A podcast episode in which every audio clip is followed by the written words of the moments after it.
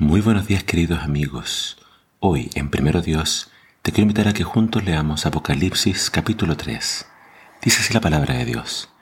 Escribe al ángel de la iglesia en Sardis. Este mensaje tú lo envía el que tiene los siete espíritus de Dios y las siete estrellas. Estoy al tanto de la obra que realizas. Tienes fama de estar vivo, pero sé que estás muerto. Despiértate. Cuida lo poco que te queda, porque aún eso está al borde de la muerte me he dado cuenta de que tus actos no son perfectos delante de mi Dios.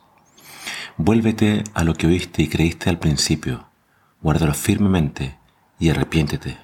Si no lo haces, iré a ti como ladrón, cuando menos lo esperes. No obstante, hay en Sardis algunas personas que no han manchado sus ropas. Por eso, porque son dignas, caminarán a mi lado vestidas de blanco. El que salga vencedor recibirá ropa blanca. No borraré su nombre del libro de la vida, sino que reconoceré su nombre ante mi Padre y ante sus ángeles. El que tenga oídos escuche lo que el Espíritu dice a las iglesias. Escribe al ángel de la iglesia de Filadelfia. Este mensaje te lo envía el santo y verdadero, el que tiene la llave de David, el que abre y nadie puede cerrar, y cierra y nadie puede abrir. Estoy al tanto de la obra que realizas. No eres muy fuerte, pero me has obedecido y no has negado mi nombre. Por eso te he abierto una puerta que nadie te podrá cerrar. Obligaré a los de la sinagoga de Satanás, que dicen mintiendo que son míos, a postrarse a tus pies y reconocer que te amo. Por cuanto me has obedecido y has sido constante, te protegeré de la gran tribulación y tentación que vendrán sobre el mundo para poner a prueba la humanidad. Vengo pronto. Retén firmemente lo que tienes, para que nadie te quite tu corona. Al que salga vencedor, lo convertiré en columna del templo de mi Dios, y ya no saldrá jamás de allí.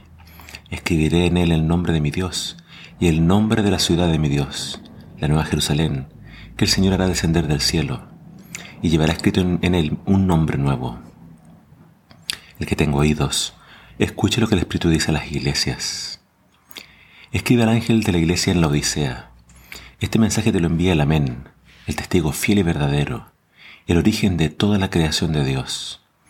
Estoy al tanto de la obra que realizas. No eres frío ni caliente. Ojalá fueras frío o caliente. Pero como eres tibio, te vomitaré de mi boca. Tú dices, soy rico, tengo lo que deseo, no necesito nada. Y te das cuenta de que eres un infeliz, un miserable, pobre, ciego y desnudo. Te aconsejo que compres de mí oro puro, refinado en fuego Solo así serás verdaderamente rico. Y también compra de mi ropa blanca, limpia, pura, para que no sufra la vergüenza de andar desnudo. Y ponte colirio en los ojos, para que te los cure y recobres la vista. Como yo disciplino y castigo a los que amo, tendré que castigarte si no abandonas esa indiferencia y te arrepientes. Yo estoy siempre a la puerta y llamo. Si alguno escucha mi voz y abre la puerta, entraré y cenaré con él y él conmigo. Al que salga vencedor, le daré el derecho de que se siente junto a mí en el trono, de la misma manera que al vencer yo me senté con mi Padre en su trono. El que tenga oídos, escuche lo que el Espíritu dice a las iglesias. Quiero centrarme de estas tres iglesias en la última, la Odisea, ya que muchos creen que es la iglesia de ahora, del tiempo del fin. Y el nombre de la Odisea significa el pueblo del juicio, es decir, vamos a tener que enfrentar un juicio. Y en realidad es lo que de cierta forma Jesús hace con cada iglesia. Él examina cómo está avanzando cada iglesia, les felicita cuando están haciendo las cosas bien y les reprende cuando están haciendo cosas mal. Tristemente para la última iglesia no hay ninguna felicitación, solamente reproches. Y el problema de la Odisea es que se había vuelto una iglesia tibia, indiferente. Jesús le dice, ojalá fueras fría o caliente, pero eres tibia. Tienes un pie adentro y un pie afuera. Estás con el mundo y estás conmigo. E, es interesante que el Salmo 23 dice, el Señor es mi pastor, nada me faltará.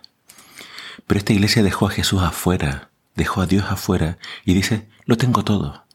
Soy rica, no necesito nada. Eh, esto nos muestra el problema de, de ganar mucho dinero de uno volverse su propio Dios, de uno solucionar todos sus problemas, de uno creer que no necesita a Dios. Jesús le dice, no te das cuenta que estás desnuda, eres pobre y desventurada.